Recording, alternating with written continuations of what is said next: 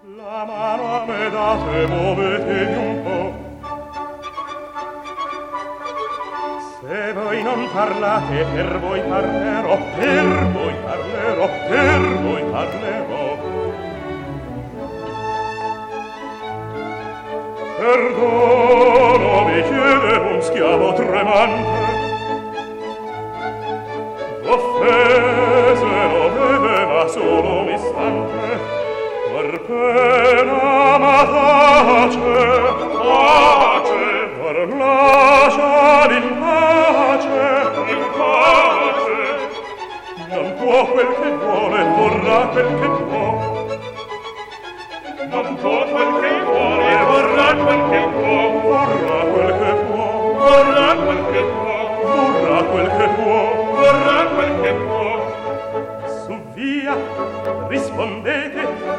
su via rispondete guardate. E ridete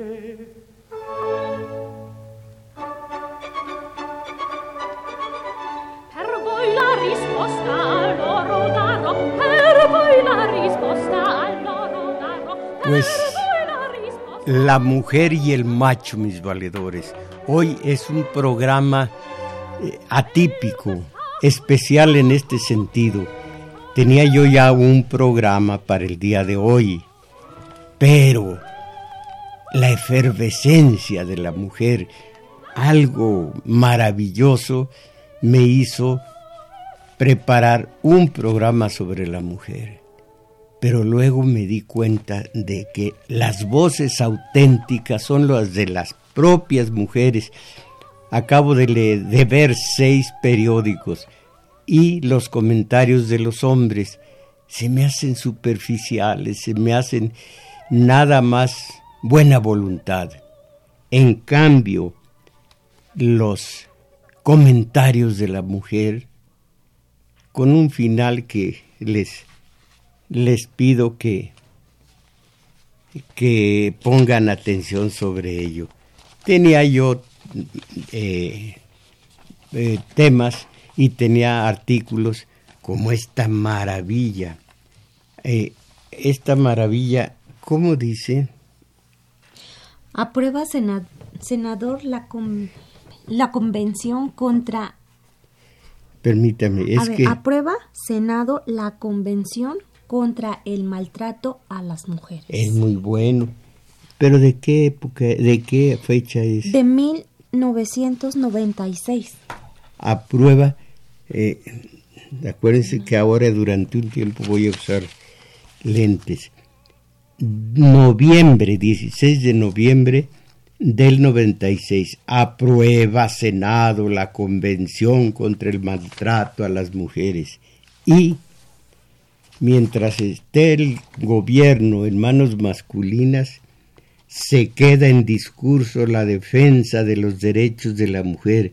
Se dice, se dijo en febrero, pero del 14.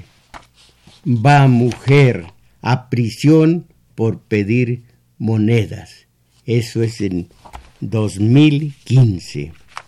Esto es de siempre, este no tiene por qué tener fecha. Violaron a sus hijas. Todo esto, pues, tenía yo preparado para decir ante ustedes y el principio era el siguiente. La nueva y soberbia presencia de la mujer mexicana, mis valedores. Atrás han quedado y de ellas depende que sea para siempre los días en que el macho festejaba a la mujer, y ya viene en principios de marzo, festejaba a la mujer con el consabido ramo de flores, Día Internacional de la Mujer. Llevarle un ramito de flores, una caja de chocolates y hasta el próximo año. Ah, eh, luego viene el Día Internacional de la contra o para evitar la violencia de la mujer. El macho ese día se portaba bien. Los días en que festejaba la mujer con el consabido ramo de flores y se, se comprometía de palabra a no maltratarlo, que ese tiempo nunca más. Ahora la voz, es eh, eh, el testimonio de la mujer, de las mujeres, y ojalá que no cesen en su campaña crispada de eh, ir contra el, cuando mucho, el beneplácito, la complacencia del macho. No, ojalá que esta, esta mitad, poquito más de la mitad de mexicanas que componen eh, el, total de los miembros de este país, no se ha tratado como una, una mm, pequeña clase marginal, como la de los eh, de preferencia sexual distinta, como la de los indígenas, como la de los afromexicanos de, de Cuijla, que no sea eso, eh, son más de la mitad las mujeres ¿cómo vamos a tratarlas? Como si fueran una minoría arrumbada. Y así la hemos tenido nosotros durante siglos, desde nuestra raíz, fíjense, desde nuestra raíz indígena, mexica y nuestra raíz española. Igualmente eh, macho, eh, de machismo una y otra raíz. Y les aclaro muy entre paréntesis, eh, Huitzilopochtli sacó a los mexicas de Aztlán y les dijo, ustedes no son aztecas, porque los aztecas fueron los opresores de los mexicas en Aztlán. Ya ustedes se liberaron de los aztecas. Y la condenada ignorancia del mexicano honra a los aztecas los aztecas no saben que el azteca fue el opresor del mexica, por eso yo digo los mexicas, no los aztecas, pero esta es otra cuestión. La mujer y el macho, la crisis humanitaria que desgarra al país. Mis valedores, ¿tienen ustedes algún comentario al respecto? Ah, caray. Ojalá que no me salgan que pues Emilio Lozoya, no me salgan que Collado.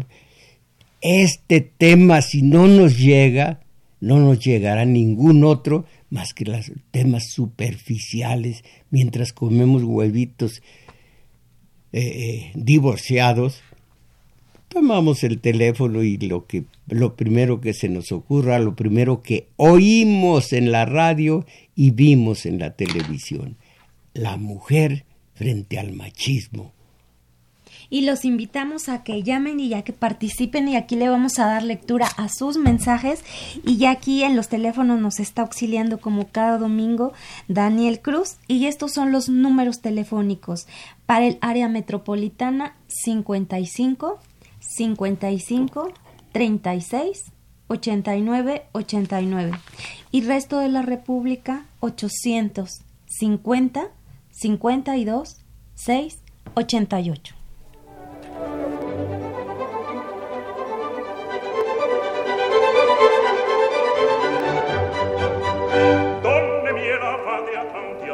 Ópera de Mozart titulada Così fan tutti. Un, una bellísima obra con un horroroso tema de machismo. Un viejo dice a dos jóvenes enamorados, no se fíen tanto de sus novias. Ah, si nos adoran, miren, vamos a hacer un experimento y le metemos dinerito de por medio, aún con una apuesta. Fingen irse a la guerra y fingen eh, eh, eh, y preséntense como dos egipcios enamoren uno a la novia de la otra y viceversa, del otro y viceversa. terminan casándose por, con un rito exótico y cuando se casaron ya, uno con la novia del otro y viceversa, ellos se quitan el albornoz, se quitan el disfraz y qué terrible, qué confusión para ellas, pero terminan ellos eh, perdonándolas. Bueno, a esos cosifan tutti, tutti como también varios, eh, las bodas de Fígaro, de lo que tengo en este disco, todo esto es machismo.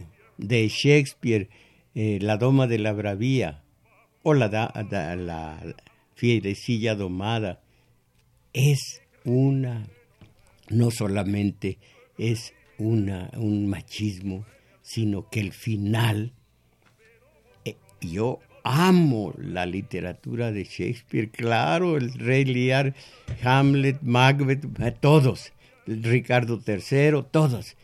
Pero el final de la Doma de la Bravía es asqueroso. Lean cuando menos el final y me darán la razón. Bueno, eh, el día de hoy aparecen estos temas y estos comentarios y estas expresiones de la mujer. Nelly San Martín eh, entrevista a algunas mujeres y el, el reportaje comienza la crisis humanitaria que desgarra al país. Los asesinatos de la joven Ingrid y de la niña Fátima, entre otros casos, han sacudido a la sociedad mexicana y desata la indignación de las organizaciones feministas que exigen algún día van a actuar, ya no, no exigir, actuar con el poder en sus manos, ya no exigir, que eso implica un poder por encima de quien exige. Eh, exigen seguridad y justicia. En este contexto de violencia contra las mujeres, se recaba la opinión de especialistas que consideran que los recientes hechos atroces reflejan, comillas, e una epidemia nacional, se cierran, que encuentra espacios en el fracaso de las autoridades y de sus políticas públicas. Y dos, tres párrafos más que he escogido. Por la hazaña e inhumanidad de los victimarios, el caso de la menor de edad intensificó la indignación de la sociedad mexicana y la condena mundial ya existente ya por la noticia del brutal feminicidio. Esto ya no lo voy a leer porque ya conocen ustedes perfectamente lo que ocurrió con la niña Fátima. ¿Está usted enterada de ello? Eh, sí, maestro. fue terrible, ¿verdad? Bueno, eh, Rita Canto, integrante del Sistema Nacional de Investigadores, dice, la mayoría de los casos en México son cometidos por las parejas de las víctimas. Estamos frente a situaciones de tortura que rebasan cualquier imaginario posible. Son crímenes de Estado, porque un Estado que no hace prácticamente nada por paliar la situación genera un, genera un sentimiento de completa impunidad y en ese sentido todo feminicidio en México es un crimen de Estado para nosotras. Un último eh, párrafo. Así por los recientes asesinatos de mujeres y contra la respuesta institucional, yo hablo de los feminicidios, no me sumo a los golpeteos contra el gobierno, unos golpeteos cada vez más histéricos, ya sea falsos o verdaderos, eh, en todos, en todos los periódicos. Así que eh, no me sumo al, al machetear, machetear el gobierno de López Obrador, pero sí al horror de los feminicidios y que nunca se ha hecho nada. Ah, lo prueba el, la serie de noticias que doy de 1990 y tantos, noventa y tantos, en donde ya se decía, vamos a protegerlas, decía el Senado. Bueno, así, por los recientes asesinatos de mujeres y contra la respuesta institucional, las protestas se mantuvieron durante tres días en Palacio Nacional y fue lanzado el llamado a una marcha y a un paro nacional. Caramba, yo soy varón, pero si hay varones eh, eh, cerca de estas mujeres que se puedan arracimar en el zócalo o algo, voy, si no es la hora del programa. Entonces, pero Ah, el paro para 8 y 9 de marzo próximos. 8 eh, y 9 de marzo hay que ponerlo en la agenda. Y junto a eso, aquí en otro, en otro contexto, opiniones de algunas víctimas de feminicidios, víctimas del machismo rampante, víctimas.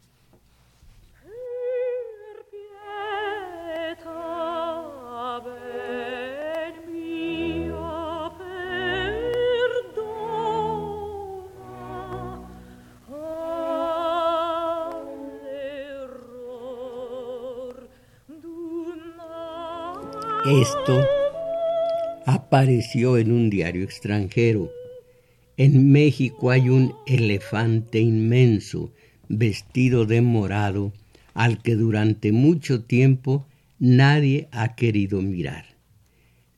Durante mucho tiempo.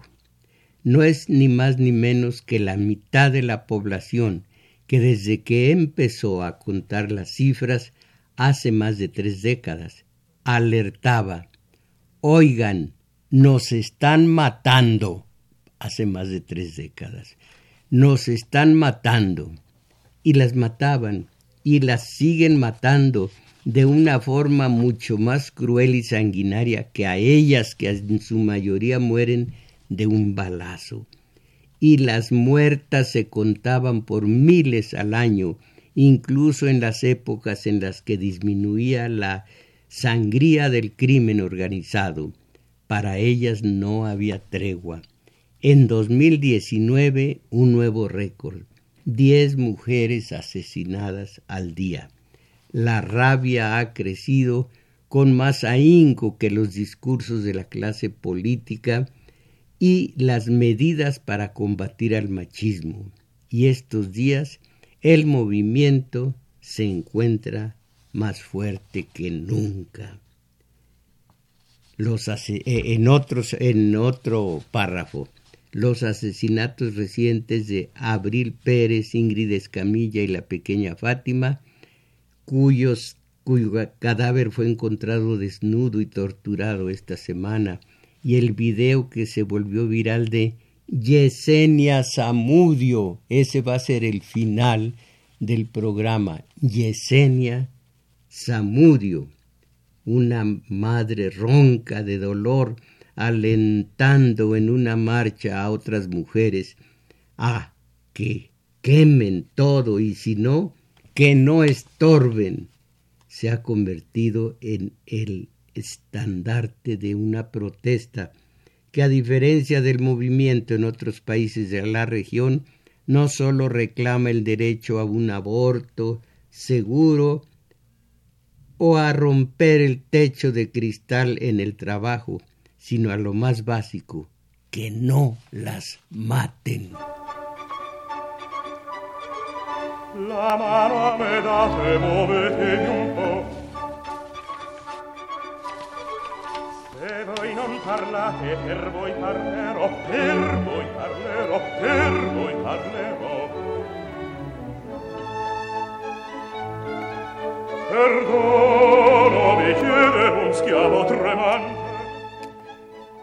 Mi Lorena Gutiérrez contesta las preguntas de este diario escondida en algún rincón del norte de México.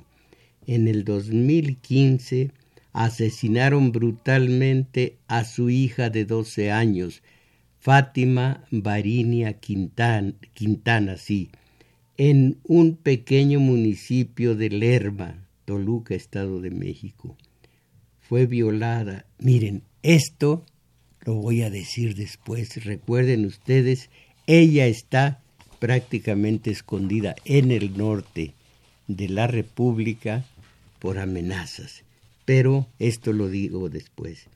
Eh, Gabriela Jauregui, caminamos sobre las huellas de la lucha de nuestras madres, abuelas, pero quien lleva la batuta son chicas de 18 años. No somos las de 40 o las increíblemente valientes de 60 años. Son ellas, las chicas de, de 18 años. Y no quiere decir que esto no vaya a durar. Para Jauregui, la escritora Gabriela Jauregui, para ella, el movimiento feminista está viviendo un momento esperanzador, pese a las cifras de violencia de género e independientemente de la respuesta del gobierno, la situación para ella ha cambiado en los últimos años. Lo observa en festivales literarios donde ya hay una preocupación en torno a que la programación incluya a muchas más mujeres. Comillas, siempre tenía suerte si estaban moderando mesas. Siempre tenían suerte si estaban moderando mesas o había un par de presentaciones. Era un ambiente muy, muy masculino. Incluso se permitían bromas o comentarios machistas en las mesas mismas. Ahora no es que haya desaparecido, pero sí, sí siento que se ha limitado. Esto podría parecer algo pequeño, pero está teniendo sus consecuencias. Claro que sí. Aunque si observo con frustración que mientras por un lado hay avances, todas todavía queda mucho camino. El feminicidio en este país se encuentra con la pared de un gobierno que mira a otro lado, que no sabe escuchar o que pensaba que lo que debía escuchar era otra cosa. Pero somos la mitad de población que está en una situación de guerra.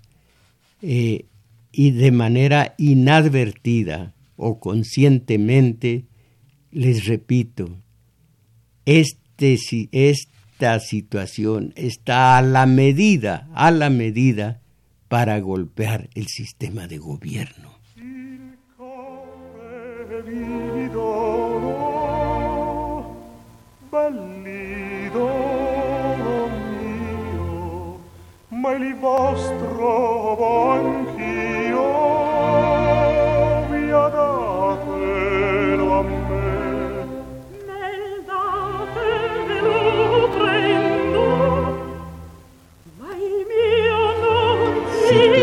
Hernández, de 29 años, es la senadora más joven de Morena, el partido de López Obrador, y ha observado cómo estos días el presidente enfrentaba el feminismo con la llamada eh, cuarta transformación eh, de su gobierno.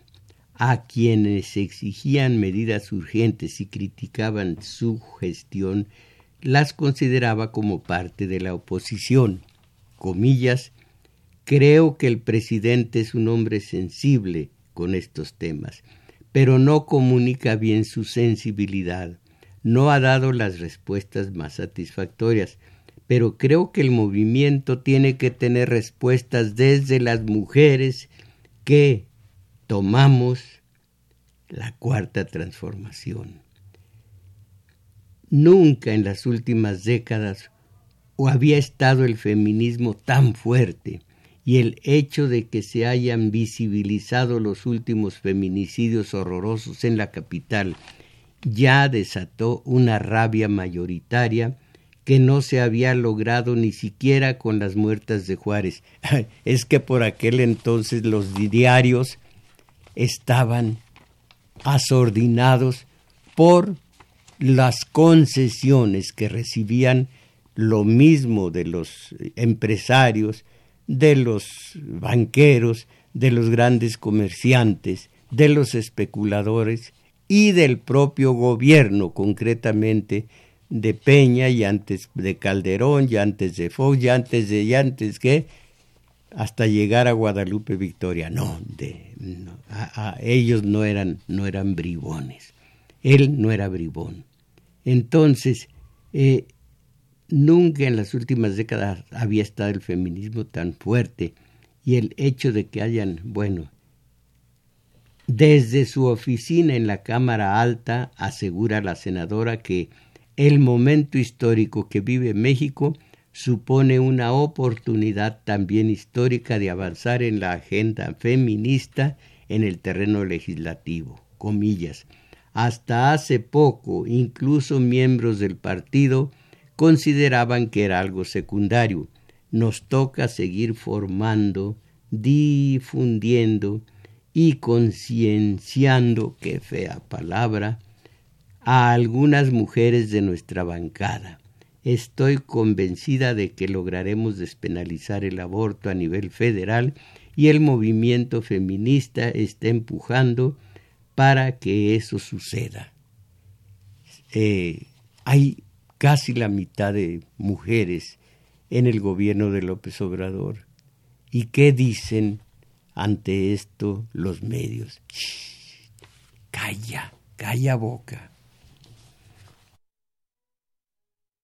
core mio, ma il vostro anch'io Sayuri Herrera ha sido abogada de algunos de los casos más emblemáticos para el movimiento de los últimos años. Defendió el crimen ¿Cómo que defendió el crimen? Es también, también la gramática es femenina. Defendió el crimen contra Lesbi Rivera, asesinada en el campus de la capital de la Universidad Nacional Autónoma de México en mayo del 2017. Desde el primer momento, la Fiscalía concluía algo difícil de creer. La joven se había suicidado. Entonces no era Fiscalía, la Procuraduría, pero en fin, eh, la joven se había suicidado ahorcándose con el cable de una cabina telefónica. La presión en las calles, liderada por el potente movimiento estudiantil de mujeres de la UNAM, hizo que el asesinato de Lesbi acaparara la suficiente atención mediática como para que la Fiscalía reculara. Lesbi fue un catalizador de un malestar que venía creciendo desde hace tiempo, cuenta Herrera. Las batallas legales que sostuvo durante dos años su madre, Araceli Osorio, acompañada por eh, eh, Herrera, lograron que el pasado 10 de octubre un juez dictara una sentencia favorable. Jorge Luis González, culpable de feminicidio, desde entonces ha trabajado en más casos relacionados con la violencia machista y en todos observa el mismo patrón, la violencia institucional que tienen que enfrentar las familias, la criminalización de la víctima, no se recaban indicios, se contaminan las escenas, se piden demasiado tarde los videos, se manipulan no hacen su trabajo, denuncia Herrera, sobre el desempeño de las fiscalías. Las instituciones no van a cambiar un, tan rápido, no van a cambiar el movimiento, oh, perdón, las instituciones no van a cambiar tan rápido. El movimiento debe persistir. Es importante que se consolide, que continúe articulado, porque la situación no se revierte en una semana.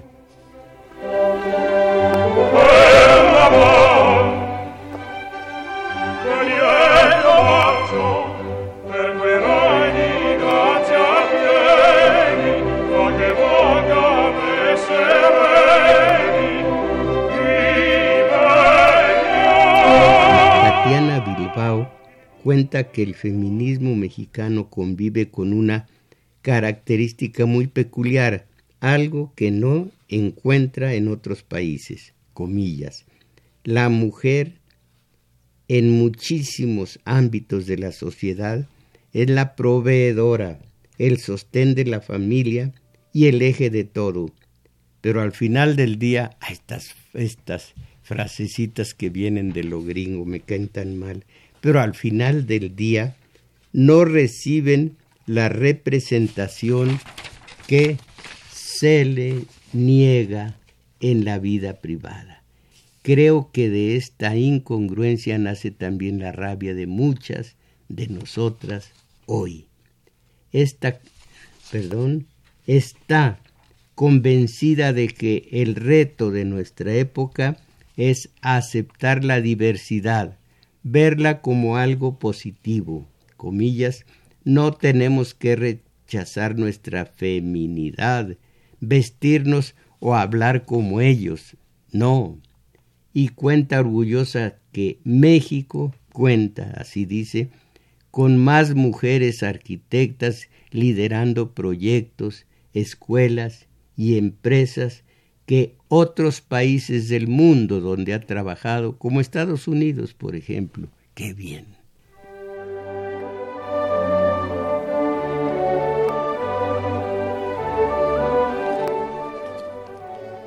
La escritora Tamara de Anda, autora de un libro pensado para adolescentes, el libro se llama Amiga, date cuenta, pero que se ha convertido en una guía que habla de la experiencia de las mujeres en torno al feminismo, cuenta emocionada cómo vive la lucha de estos días. Comillas, me llena de esperanza ver a las morras, las chicas, las jóvenes.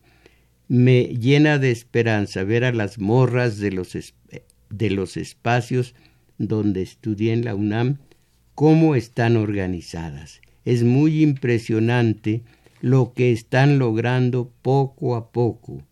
Cambio de reglamentos, de protocolos, o que consiguen consecuencias al menos sociales para los acosadores o que consiguen consecuencias al menos sociales para los acosadores y violadores.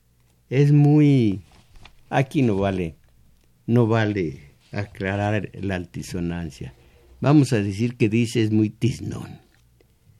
Con la situación de violencia extrema que vive el país, es inevitable que el principal reclamo del movimiento sea combatir los feminicidios y, comillas, es fácil pensar que las demás luchas son de privilegiadas pero también nos centramos, nos centramos con los asesinatos de mujeres en toda la estructura machista que los sostiene. La lucha contra la despenalización del aborto, por los derechos sexuales y reproductivos, por las defensoras indígenas atacadas por conservar su tierra, que unos por una perspectiva de género en las nuevas medidas penales. Estas reivindicaciones siguen ahí, señala.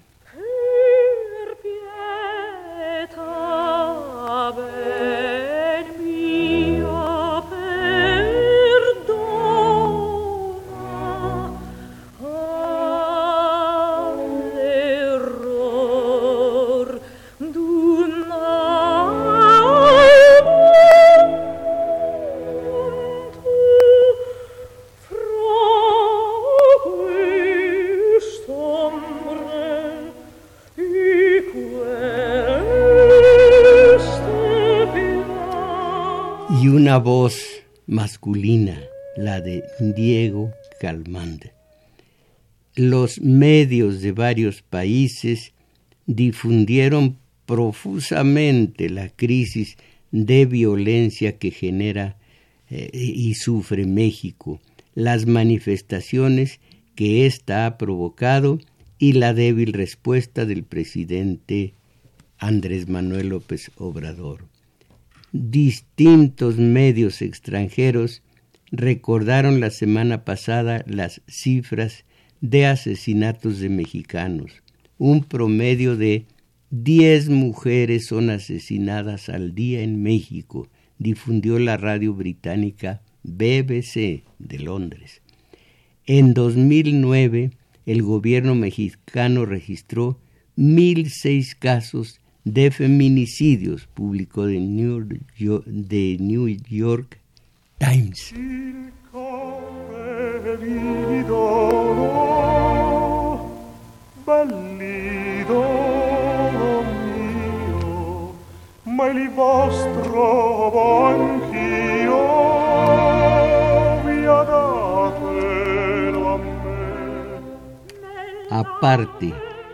De poner los focos sobre la rebelión feminista que se está viviendo en México, los periódicos, revistas y estaciones de radio reflejan en sus despachos las explosiones y las expresiones contrastantes de López Obrador ante los severos cuestionamientos de las agrupaciones de mujeres mexicanas. Es, comillas, una importante prueba de liderazgo para el presidente. Periódico este, el, New York Times, eh, según el cual el mandatario mexicano da una batalla en contra de eh, una respuesta a estos sucesos.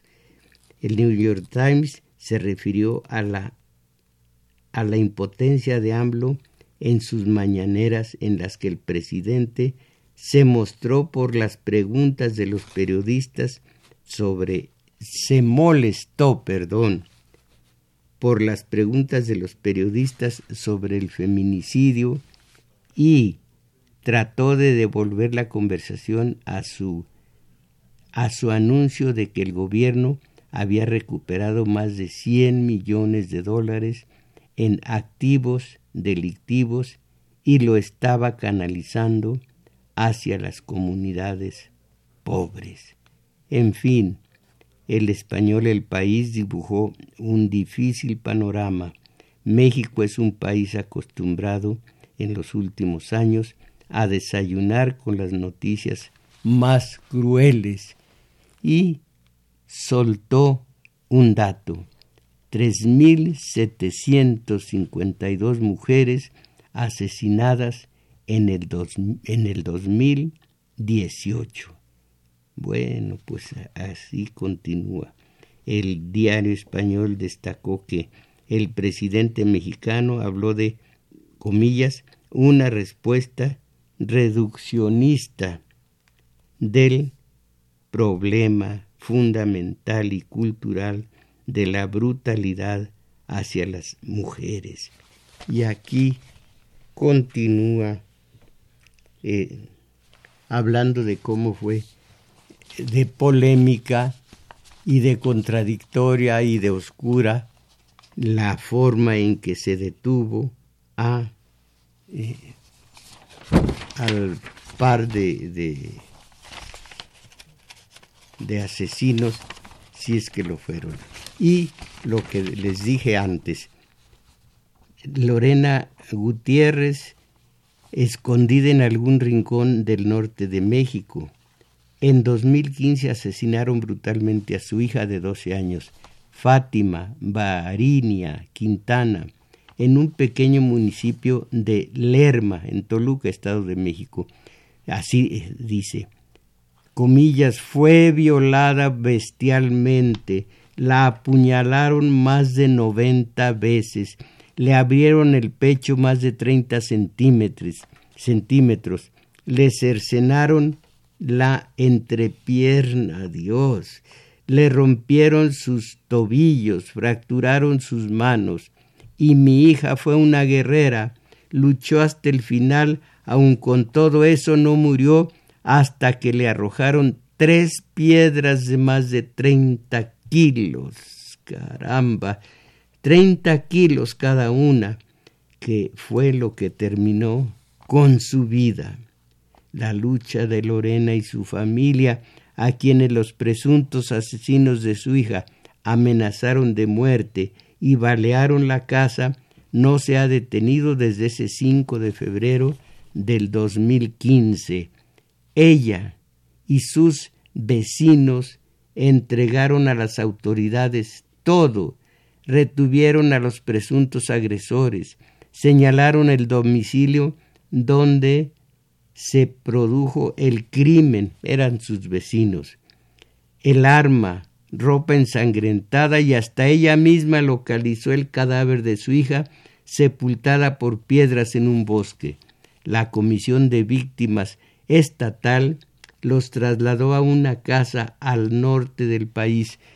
Eh, la sintaxis también es femenina. No es al norte del país, eso ya es en Texas. Es en el norte del país. Caramba. En el norte del país, donde viven desde entonces con sus otros eh, cuatro hijos, sin poder mostrar una credencial por si alguien los encuentra y los mata. estos días vive con la angustia de que liberen a uno de sus de los tres acusados y de que otro que era menor de edad no les haga ningún daño cuando salga del correccional en octubre.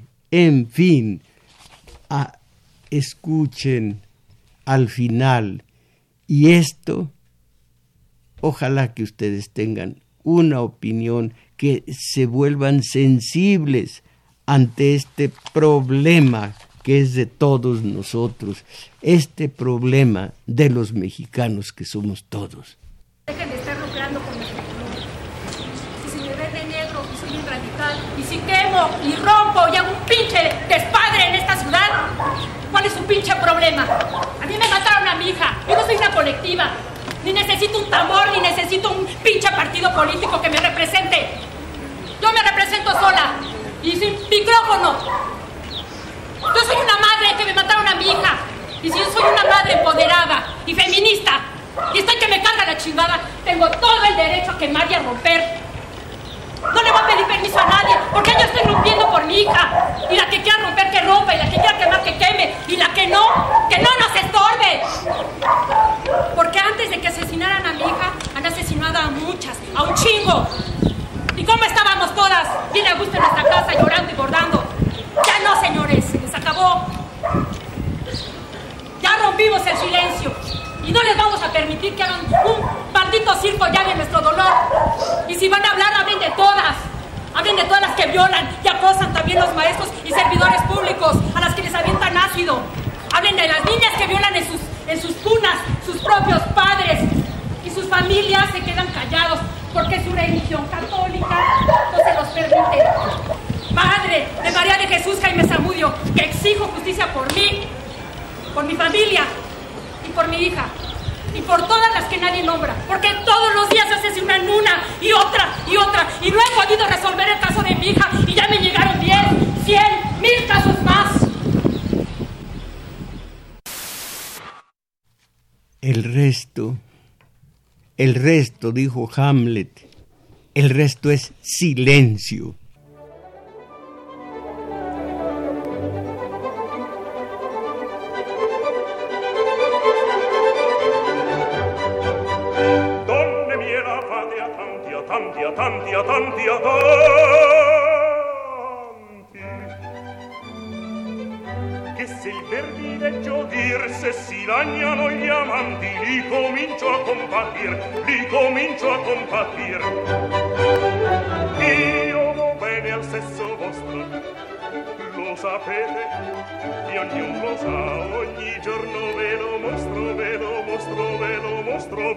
Segno d'amistà.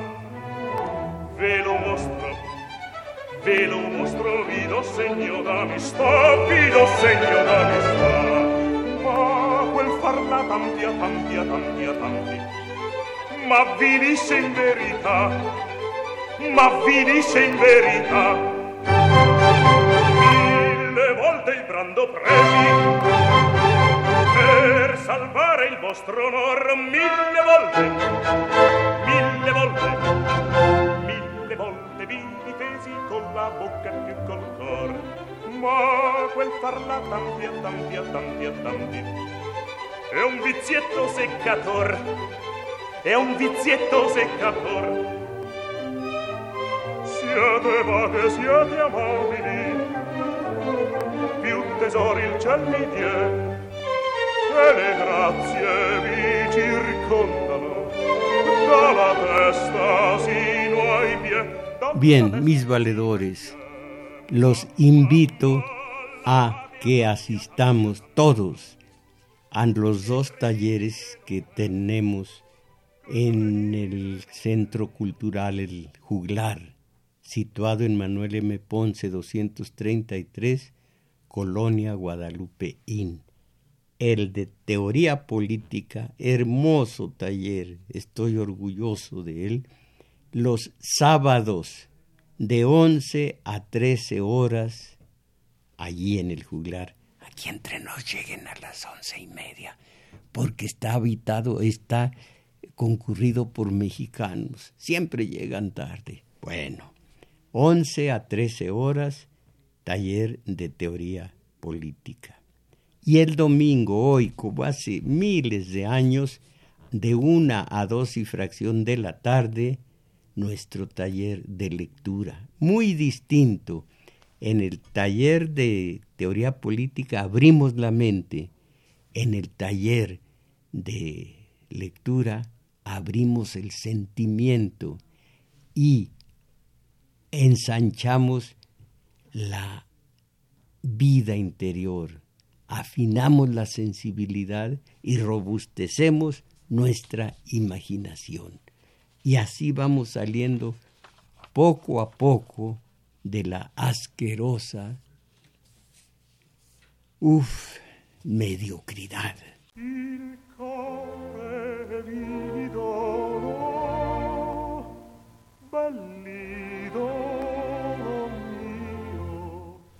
Algún día también voy a estar muy orgulloso de todos, todos quienes escuchan este programa y comienzan también a pensar y sobre todo a sentir y que dicen ya no voy a ser simple mm, eh, comentarista, a dar comentarios, para Radio Foro, ah, cualquier radio, sino que es Radio UNAM y es el condenado Mujarro.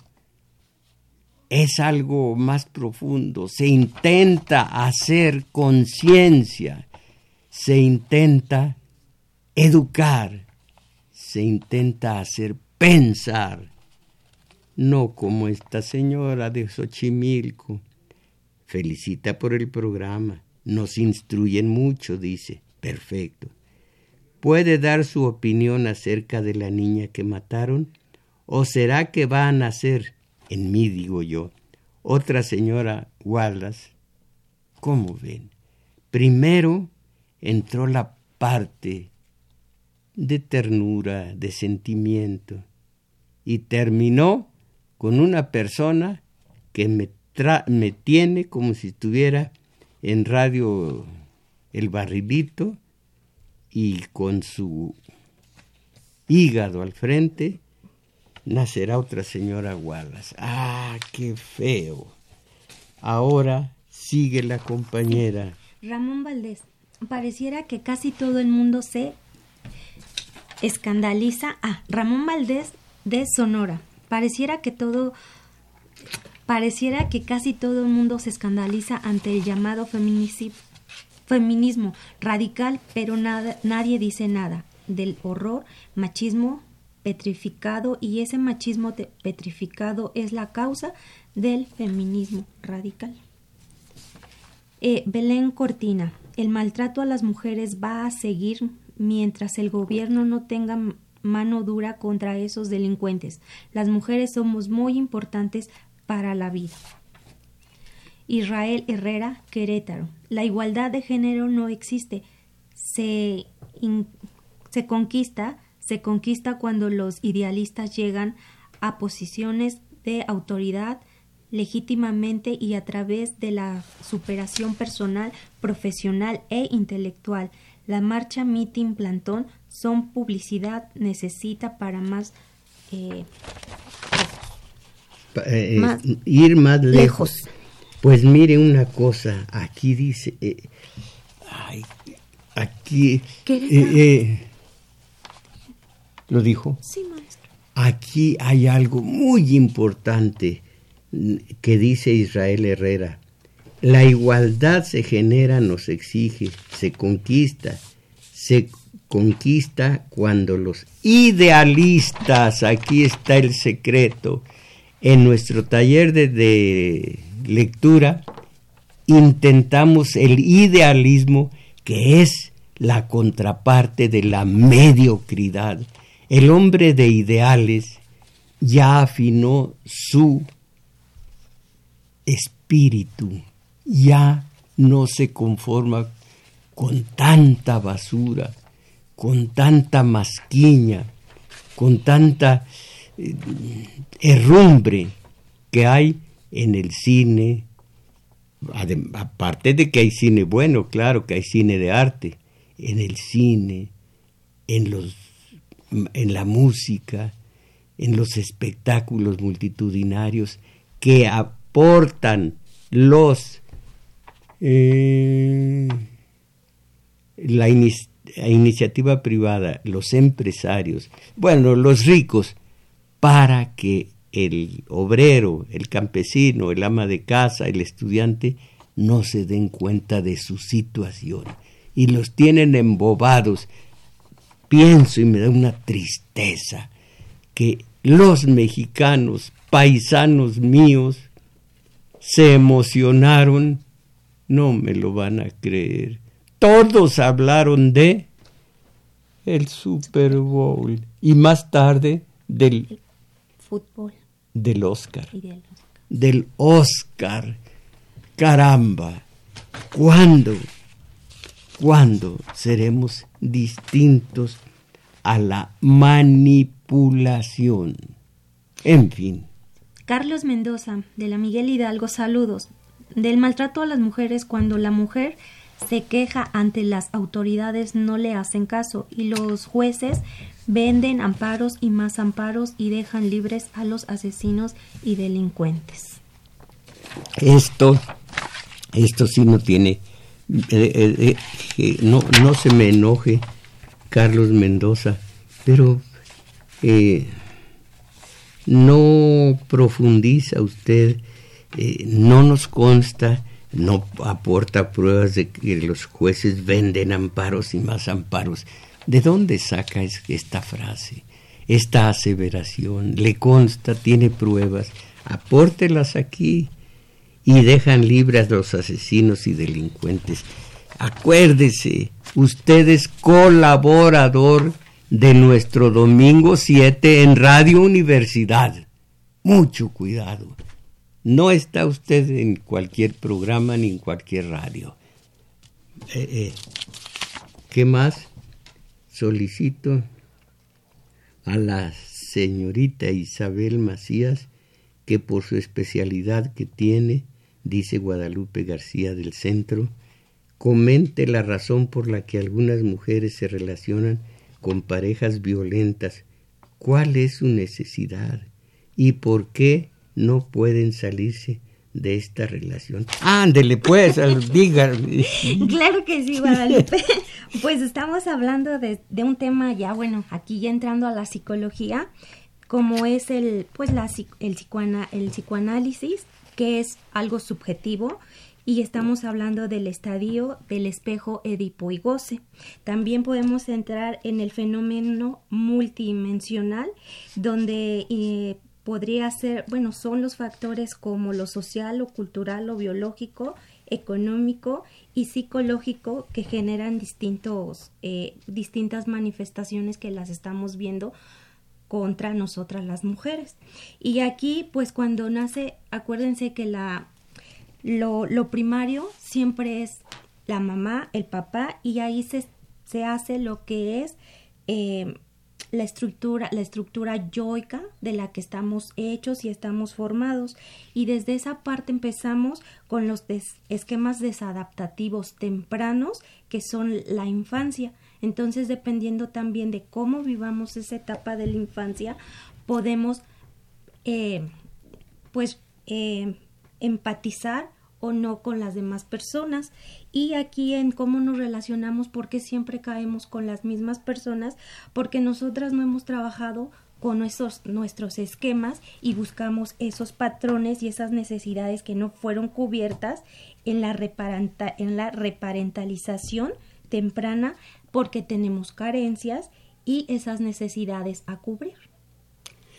Eh, ¿Se dan cuenta por qué me resigno a que no venga la compañera un domingo otro?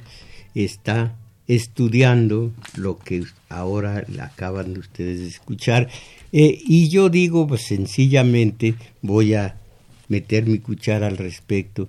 Esta proclividad de algunas mujeres a integrar con los machos una relación sadomasoquista, de codependencia, es muy fuerte, muy fuerte. Y esto se ha, se ha eh, explotado mucho en cine. Eh, si no me pegas es que ya no me quieres. O esta frase hermosa que escuchan ustedes en Salón México, una muy buena película en donde la protagonista, que es Marga López, le dice a un villanazo que es eh, eh, Rodolfo Acosta, en la cara no, Paco, en la cara no, porque la cara para ella pues es uno de los instrumentos de su labor como pues como mujer eh, acompañante, no, no, no, no, no, como bailadora, eh, bailadora de Salón México. Entonces, eh, dice Fromm que la manera de salir de la soledad es en amor de dos, ella y él, pero en libertad. Con que él diga, vieja, te voy a llevar al cine, vente, ya es una, ya muestra una relación sadomasoquista, porque él está llevando la pauta de lo que hay que hacer. No se necesitan golpes para que la relación sea sadomasoquista.